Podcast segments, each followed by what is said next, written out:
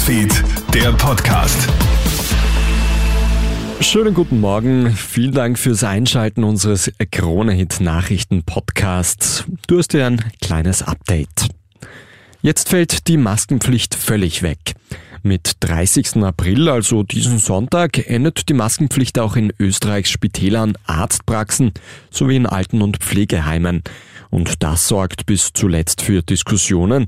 Immerhin geht es hier um die vulnerablen Gruppen, also Menschen, für die Corona und andere Viren schnell einmal gefährlich werden können. Macht es da wirklich Sinn, die Maskenpflicht abzuschaffen?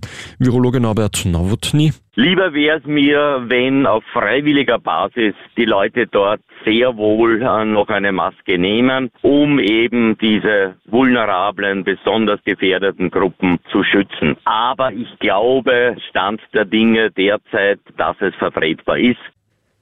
ÖVP, SPÖ und FPÖ in einer gemeinsamen Regierung.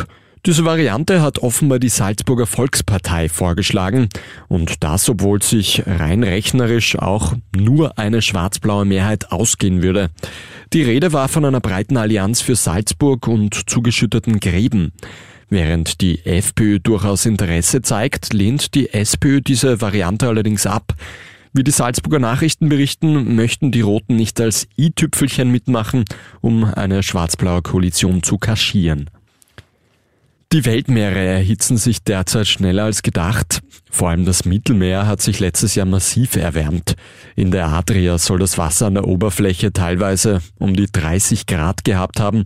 Das ist deutlich höher als sonst.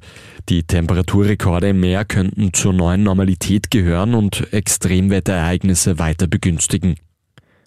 So gut wie jeder hat schon mal seinen Schlüssel, seine Geldbörse oder das Handy liegen lassen. Manchmal fallen Verlustmeldungen aber viel skurriler aus. Das geht jetzt aus dem internationalen Uber Lost and Found Index 2023 hervor. Taxikunden vergessen da offenbar auch mal einen Hamster, eine Schildkröte, falsche Zähne, eine Nebelmaschine oder eine Urne mit der Asche einer Verstorbenen.